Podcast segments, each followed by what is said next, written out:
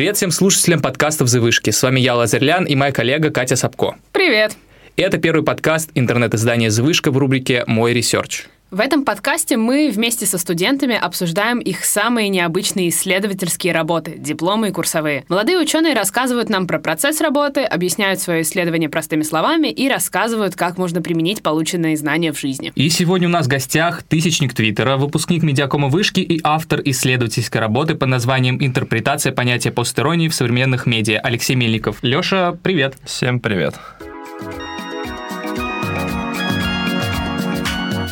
твоего исследования — интерпретация понятия постеронии в современных медиа. Как вообще так произошло, что ты решил взяться за эту тему? С чего бы начать на самом деле? Ну, мягко говоря, просто была интересна эта тема, то есть всегда мы там, начиная года с 15 наверное, или 16 ВКонтакте видели какие-то мемы странные, которые стали называться постраничными. В общем, из ниоткуда появилось слово, которое за собой несет не просто э, там как бы прикол, а некий пласт э, исследований культуры. Э, за ним плетется, то есть э, постерония предполагает все-таки как все что угодно, что имеет приставку пост, какое-то отношение к чему-то более научному, чем просто прикол. Ну и, в принципе, медиаком располагает э, к исследованиям всяких таких вещей более практичных и интересных, поэтому Трудно сказать, что была какая-то просто одна предпосылка, но я принес где-то, наверное, штук пять разных тем научному руководителю, и он решил, что вот это будет интереснее, да и мне она казалась тоже наиболее интересной.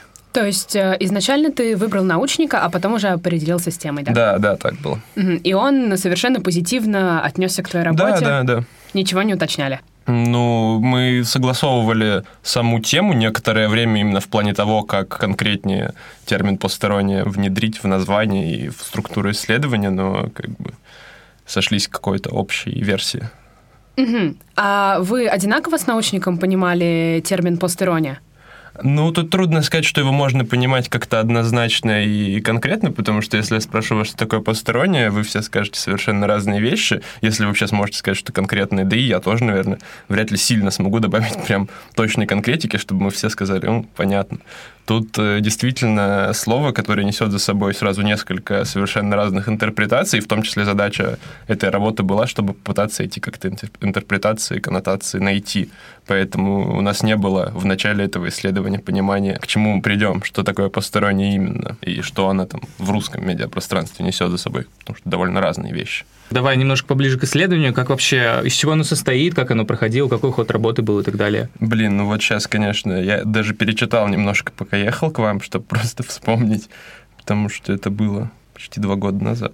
У меня Тут две, а, три разных части, три главы. Первая про понятие постеронии в принципе, про то, как там сначала я смотрю, что такое ирония, потому что когда мы говорим про что-то после, ну, пост не только значит после, но и некие противопоставления, потому что, ну, как бы, когда мы говорим про постеронию, как бы так или иначе мы к, приходим к концепции постмодерна да, и, а она характеризуется не тем, что только там после модерна, а тем, что она как-то противопоставляет себе модерну.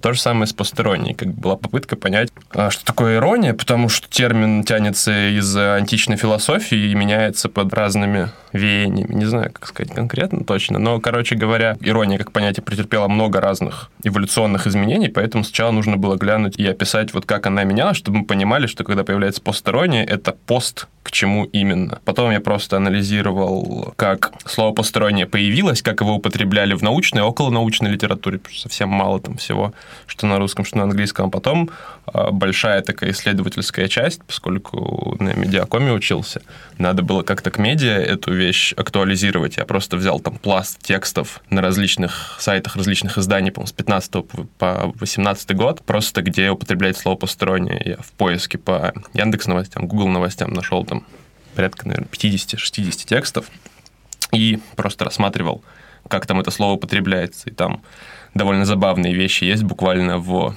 на спортивных сайтах, текст под заголовком там, «Атака футбольного клуба «Спортинг. Полная постерония». Что это значит вообще?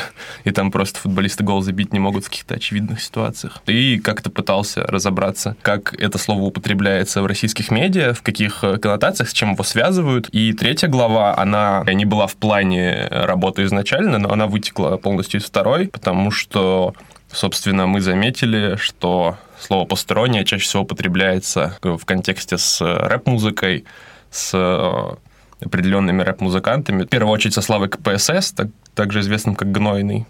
После его батла с Оксимироном слово «постерония» внезапно приклеивается к нему, и его называют постироничным.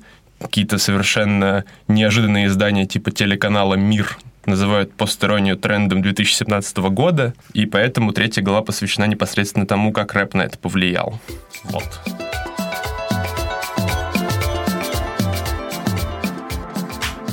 Ну, слушай, мы тут такую небольшую прям лекцию целую прослушали. Теперь давай как-нибудь попроще, на пальцах. Э, что такое посторонний, чем отличается от обычной иронии? Давай тогда, как у меня это в работе написано, что такое ирония? То есть ирония — это изначально такой простой речевой прием, который там условно, ну, подвержение несерьезности чему-то.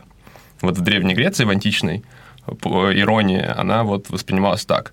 Потом, чем дальше мы там смотрим, там появляются всякие там немецкие как-то романисты, трудно сказать тоже, не помню. Ну, в общем, пришли мы к тому, что ирония от какого-то речевого приема становится характеристикой времени, характеристикой культурного слоя. То есть, когда говорят о постмодерне, говорят, что вот ирония – это неотъемлемая черта постмодерна, что вот поколение Южного парка, которое выстебывает вообще все и вся, это все характеристики современности. А постирония, она появляется там, где от этой иронии бесконечно появляется усталость. Собственно, первым об этой усталости заговорил э, американский писатель Дэвид Фостер Уоллес, публиковал эссе, где он э, рассказывал, что вот вся эта, все, весь этот век пересмешки – все эти постмодерновые штуки якобы надоели, и что вот нужно прийти к некой новой искренности. И вот тут появляется то, что можно назвать постеронией, когда методами иронии могут высказываться некоторые искренние вещи. Постеронию можно еще сказать, что самым простым как бы характеризовать состояние, когда мы не отличаем, мы не можем отличить правду от иронии, ее может отличить только человек, который это сообщение транслирует. А если мы воспринимаем иронию как там, да, черту постмодерна, то и постирония это что-то более сложное, что на самом деле в научной там, литературе никак не характеризуется, и, и я, по-моему, в научной работе тоже не давал прямо конкретных определений, а скорее цеплялся за те интерпретации, которые даются в медиа. Тоже не самые конкретные и понятные. Да, это правда. У тебя через работу просматривалось, что постерония — это достаточно такой сложный концепт, который очень нелегко описать, и в итоге к этому не особо кто-то приходит. А ты уже сказал немного, что первая часть твоего исследования посвящена термину постерония в зарубежных как раз-таки произведениях. Есть ли отличие между этими как раз-таки работами и отечественной репрезентацией постеронии? То есть что наши исследователи говорят? Говорят ли они вообще про постеронию? Вообще, в целом, вот в работе моей, и вот для понимания вообще, что постерония для русского человека значит гораздо больше, чем для э, любого другого, просто есть там и в исследовании было, что заходите в Google Trends и забиваете слова постерония и постайрония, и оказывается, что постерония на русском гораздо более популярный термин, хотя у которого определения нигде так и нет, ну или не было, я не интересовался последние пару лет. Вот. А в литературоведении американском в первую очередь э, люди пытались подойти вот к тому, чтобы охарактеризовать постороннюю как-то. И там это был прям сугубо литературоведческий такой текстоцентричный термин, где они там ту же самую книгу Дэвида Фостера Уоллеса «Бесконечная шутка» называют постироничной, потому что он там использует новые приемы с помощью там той же иронии постмодернистской, как бы насмехается над постмодерном, как бы говорит искренние вещи. Ну, это то, как я это понял. Может, неправильно. Если в англоязычной литературе реально есть такой текстоведческий, литературоведческий подтекст у слова «построение», хоть оно и вообще неизвестное, практически не использует ни общее место и ни термин, то в русском языке, когда мы говорим про постеронию, сейчас, ну, какого-то конкретного термина нет, но мы все это воспринимаем как, не знаю, как слово «прикол», наверное. Окей, okay, ну тогда обращаясь как раз-таки к твоим текстам из твоей выборки, а, что же все-таки в российских СМИ подразумевают под этой самой постеронией? И есть ли среди медийных определений верное? Отличаются ли они вообще как-то друг от друга? Какой там вообще разброс? Никто не давал четкого определения. Ну, то есть слово «постороннее» впервые появляется на страницах любого издания, дается, ну, так, как общее место. Не знаю, если вы там заходите на какие-то сайты, там есть вот в текстах всякие там словарики иногда сбоку, или ты кликаешь на слово какое-то неизвестное, тебе подсвечивается. С посторонней такого не было ни в одном русскоязычном тексте. Но в целом, то есть если прямым текстом мы не видим, что автор пытается пояснить нам, что такое постороннее, мы э, как бы идем дальше и пытаемся просто понять, в какой он контекст хотя бы всует это слово. Иногда это буквально, ну, есть такое ощущение, что трудно там написать про ощущения в работе, что человек буквально вообще не знает, что он пишет. Но в целом мы видим, что, по-моему, там больше больше трех четвертей текстов посвящены музыке, посвящены рэпу, скорее всего, и либо батл рэпу, либо внезапно славе КПСС, движению антихайп, а еще видеоблогеру Илья Мэдисону, конечно же, просто мемом, типа как сделать постироничный мем, но это вообще как бы другая плоскость понимания этого слова, потому что в определенный момент ВКонтакте появились странные мемы, и их внезапно начали называть постироничными. Почему так? Ну вот нет такого ответа конкретного. Просто потому, что когда-то появились мемы, которые мы называли ироничными. Ты тут как раз вспомнил про Славу Гнойного, КПСС, да. Окей, Слава КПСС и так далее. Как ты считаешь, почему именно вот эта рэп-тусовка, рэп-культура повлияла на постеронию, на ее распространение в русском медиа? На самом деле труднее всего было понять именно эту загадку для меня, потому что, ну вот, уже после того, как исследование я уже завершил, Слава начал употреблять в своих треках, там и Слава, и Андрей Замай, и кто-то еще из их, э, из антихайп, по-моему, и Виктор СД тоже. Хотя не уверен, в треках прям, в интервью слово «постороннее», там у Славы КПСС вышло интервью, что надеюсь, что там Путин вручит мне награду за постороннюю, внезапно слово и в их словаре актуализировалось, но до того, вот до там условного батла я там пытался как-то искать и не находил ни в их текстах, ни в их куплетах слово «постороннее». То есть их кто-то тоже провозгласил, получается, и провозгласил, ну, довольно-таки близко к тому, как этот термин действительно можно понимать в научной интерпретации. То есть вот люди действительно, которые не всегда понятно искренне или иронично выражающиеся. Зато как бы их там кто-то и любит. Но с другой стороны, мы же понимаем, что да, там тот же Слава КПСС с его множественными ликами, это не то чтобы персонаж, который э, непосредственно там преодолевает постмодерн. То есть он, он говорит об этом, но его многие методы и многие его характеристики говорят, что на самом деле он постмодерновый вполне себе. Угу. То есть э, СМИ э, все поголовно считают, что гнойные ребята из антихайп, они постраничны. Вот как ты сам думаешь с позиции исследователя, э, гнойный он является примером постеронии? Ну, трудно сказать. Мы опять-таки упираемся в то, что если мы говорим о посторонней как не о речевой игре, а о чем-то цельном, большом и каком-то, да, ломающем нарративы прошлого, и, ну, там, да, то, наверное, трудно сказать, что вообще и, и, ну, охарактеризовать Славу как, как, как человека творческого каким-то цельным понятием, загнать в рамки, потому что у него вот в творчестве это проследуется нежелание быть в эти рамки загнанным. Поэтому как-то трудно. Мне повезло. После того, как я уже завершил это исследование, я познакомился с Андреем Замаем, и мы с ним этот вопрос немножко обсудили. И он там говорил, в общем-то, собственно, что как бы там сами себя они постраничными сильно не считают. И я с этим, наверное, соглашусь, до конца там тут трудно их характеризовать, но в целом трудно вообще любого характеризовать как постраничного, потому что слово «фантом» буквально э, как термин, то есть, ну, по факту постироничным можно называть вообще любого, кого назвали когда-то постироничным. Это тоже, мне кажется, рабочий вариант. Поэтому, учитывая, что появилось вот так, ну и, и мне кажется, такого все больше и больше дальше будет, что появляются такие слова, которые на грани какого-то вроде как мема, а вроде как и реальный термин, с которым, по идее, ученые должны работать. И э, характеристик у него много. И понять там, что мы можем называть, что не можем, ну, нам сложно. Поэтому мне кажется, что вот э, тот вариант, при котором, если люди называют его постраничным, значит, он постраничный, тоже рабочий вариант. У него есть постраничные высказывания, но целиком называть ребят какими-то адептами, как их там описывают, э, авторами культа постронии, ну или прочие вот эти вот штампы я бы не стал применять. А вообще кого-нибудь из российских исполнителей можешь назвать постироничным? И почему? Может быть, примеры какие-нибудь приведешь? Трудно сказать на самом деле. Мне кажется, что как бы у Славы КПСС пик его, а, по крайней мере, связей с постеронией, которые ему наделяют СМИ, это очевидно, лето 2017 года и еще там некоторый период после того самого батла, когда у него там был пик популярности, и все писали, ха-ха, какой же там гнойный постироничный, какой же он там крутой, э, с Киркоровым сидит в жюри, или снялся у Киркорова в клипе.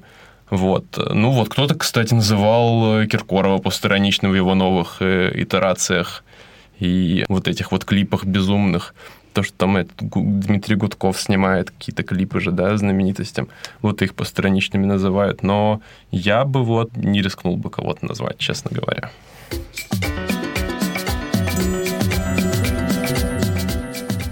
Мы немножко заканчиваем про исследования, и давай про выводы, что ты для себя вынес для себя, да, мало Для чего. научного сообщества. Для, давайте для ну, науч- может быть, да, даже для научного сообщества. Сейчас я открою. Будем мыслить шире. Собственно, стало понятно, что ничего не понятно коротко говоря. Ну и это то, о чем я вам говорю сегодня уже некоторое время, что нет каких-то четких рамок, что я пытался их очертить, но в целом, конечно, нужно, если кому-то это интересно, продолжать исследовать. Мне в целом вообще нравится в этом смысле сам концепт, потому что слово появилось буквально вот снизу, то есть какие-то ученые пришли и сказали, что вот там ирония закончилась, пришла посторонняя, как это бывало часто с другими концептами, которые начинаются на пост пришли какие-то люди, ну, условно, просто ну, процесс, который прошел в Америке, когда реально пришли какие-то культурологи и сказали, что вот там есть постирония, которая усталость от постмодерна, от постмодернистской иронии выражает. Это, конечно, одно. Но они вот заявили слово, которое внезапно себе присвоили создатели мемов ВКонтакте. Вот этот вот получившийся голем, он уже стал как бы около научным термином. Там, да, наверняка про постиронию статья, да, про постиронию была статья в Википедии, по крайней мере, когда я писал работу, может, ее удалили, потому что она была отвратительной. А мы должны мириться с тем, что новое время делает научному сообществу такие вызовы, что термин появляется буквально из ниоткуда, интерпретируется очевидно не так, как он э, был задуман учеными, и э, нужно как-то что-то с этим делать, описывать это как-то. А планируешь ли еще работать с этой темой дальше, или вот все, как бы исследовать тут больше нечего? В целом я уже закончил вышку и пока что заниматься исследованием не собираюсь в принципе, но когда, то есть это был мой курсовой на третьем курсе, когда я шел на четвертом курсе на диплом, я остался с тем же руководителем, с Александром Владимировичем Павловым, я к нему пришел, и, ну, в целом, конечно, можно попытаться исследовать постороннюю дальше, но что там перепахивать, что там искать, реально трудно. И мне там делать нечего. И мы так тоже и решили, что, собственно, этой темой, наверное, заниматься пока что не стоит на таком уровне. Оно тебе помогло в жизни? Ну вот ты написал, ты получил оценку, ты доволен, а да, ну, в целом нет, но, то есть, я видел кучу однокурсников, одногруппников, которым темы дали, там, ну, условно, там из списка выбрали, или как это работает, я не знаю, я всегда просил свою тему. Вот, и они страдали. А я не так сильно страдал, когда писал, потому что, ну, это была тема, которую я там мог погуглить не только в рамках научной работы, было приятно. Потом еще узнал вообще про БГАЗ, подался и там получил стипендию, купил компьютер. Вот, собственно, я думаю, это самое главное, что могло порадовать. А так, в целом, ну, типа 10 и 10. Если бы было не 10, ну, меня бы это не сильно огорчило. Ну, тоже, тоже классно. Компьютер — это здорово.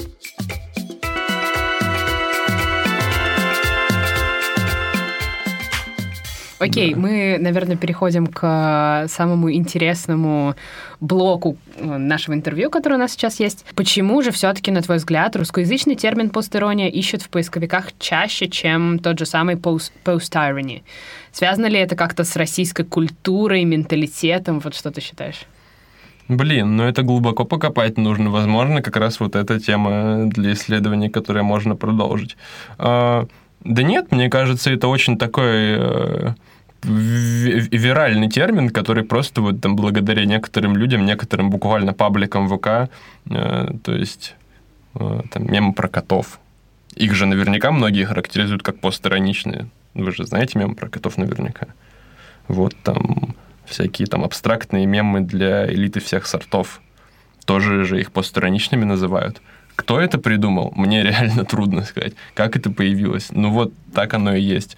Если я говорю постироничный мем, и вы, и, наверное, слушатели примерно себе что-то представляют. Наверное, представляете какую-то абстрактную картинку, на которой шрифтом лобстер снизу написано что-то вот э, то, то, то, то, то, что мы не понимаем, там, да, то, что не читается буквально точно. То есть это мемы чуть посложнее, чем с тролльфейсом, там, да, или собакой-советчицей, которые были популярны совсем давно. Вот. И, видимо, люди, пытаясь понять, что это такое, им там пишут хах, постерония, пишут какие-нибудь там 12-летние дети, которые ВКонтакте сидят. Они вообще тоже, они вообще это по-своему понимают, я даже боюсь представить, как. Да, они вбивают в Google постерония, им там выкатывается мем, ну вот мем про льва я увидел. э, Льва Алекса. Вот. Э, и выкатывается статья в Википедии, в которой постирония термин, используемый для обозначения такого состояния, когда искренность становится трудно отличить от иронии.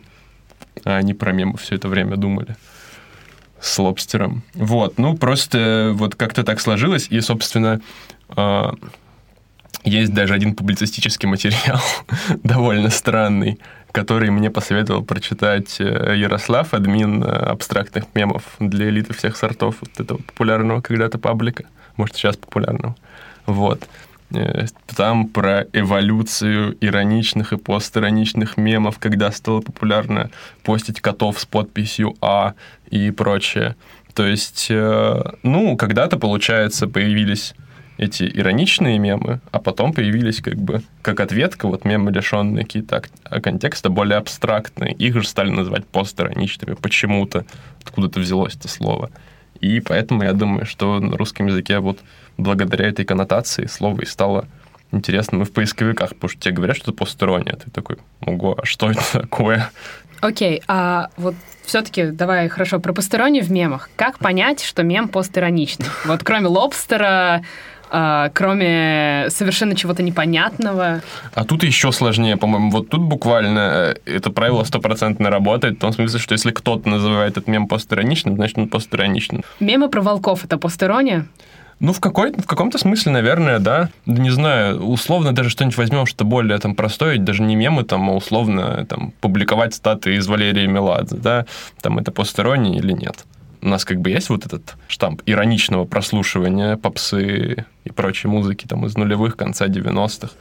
А потом мы там публикуем какую-то цитату, которую там искренне считаем важной, интересной. И уже в этом смысле мы переходим в какую-то вот постраничную плоскость, где искренность или ироничность высказывания известна определенно только самому автору.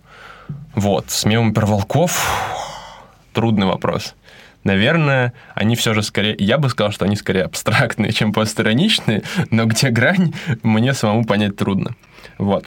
В мемах про волков у них мало контекста, они вот очень такие абстрактные. Но в целом, мне кажется, постраничным может считаться любой мем, абсолютно. Тем более сейчас, э, когда в контексте какой-то там, не знаю, мы вытащим какой-нибудь старый мем, есть паблик ВКонтакте.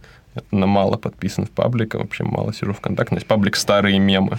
Там публикуются картинки, реально старые, которые 10 лет назад кто-то считал смешными. Но если сейчас я выложу там, да, в свой там, аккаунт в Твиттере какой-нибудь старый мем, это, наверное, тоже можно назвать постироничным.